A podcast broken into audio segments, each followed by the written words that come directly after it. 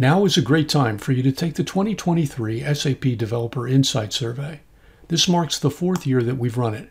We've added some new topic areas in this year's survey, but still managed to shorten the overall time it will take for you to complete it. We've also added a freeform section for you to raise important issues.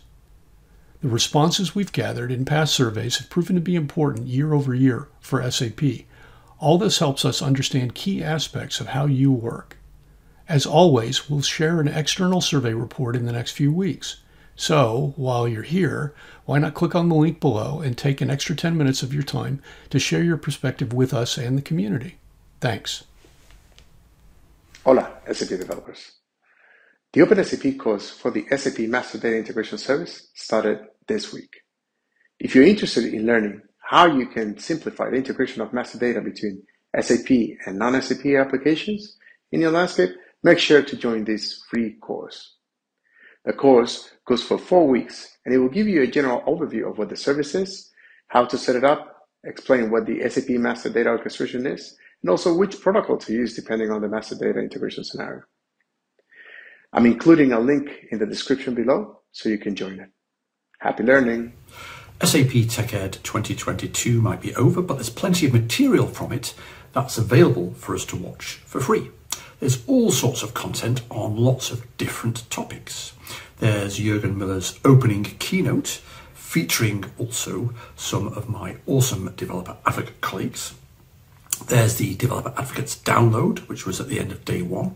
There is, of course, also day two's business applications keynote, but there's also lots more from the different tracks, including artificial intelligence, applications and business processes, data and analytics, SAP Business Technology Platform, SAP S4 HANA, integration, application development and automation, and more.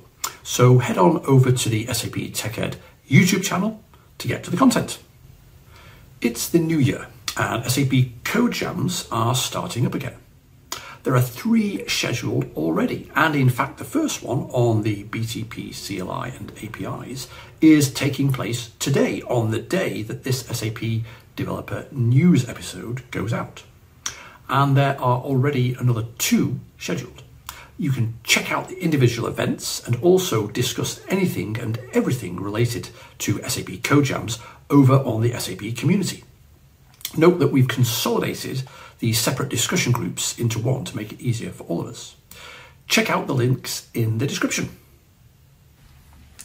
SAP BTP ABAP Environment Pre-Upgrade option for release 2302. This option enables you to test your already developed application on top of the new release a couple of days before the standard upgrade. The standard upgrade of all systems to release 2302 is planned for February 18th to 19th. You can nominate one or more existing systems for the pre-upgrade. A nominated system will be upgraded on February 3rd within a planned downtime from 8 a.m. to 4 p.m. CET. This offering is optional and free of any additional charges. Read Frank Jun's blog post to learn more about the pre-upgrade option and how you can nominate a system. At the end of 2022, we challenged you to show us how you would make use of the machine learning capabilities embedded in SAP HANA Cloud to approach an employee churn. Now with the beginning of the new year, we want to give you an opportunity to meet the winners who will get a stage to present and share their solutions with you. So join them on January 26 during the SAP community call and meet Clemens, Sergio and Vishwas presenting their three different approaches to the challenge. See you online.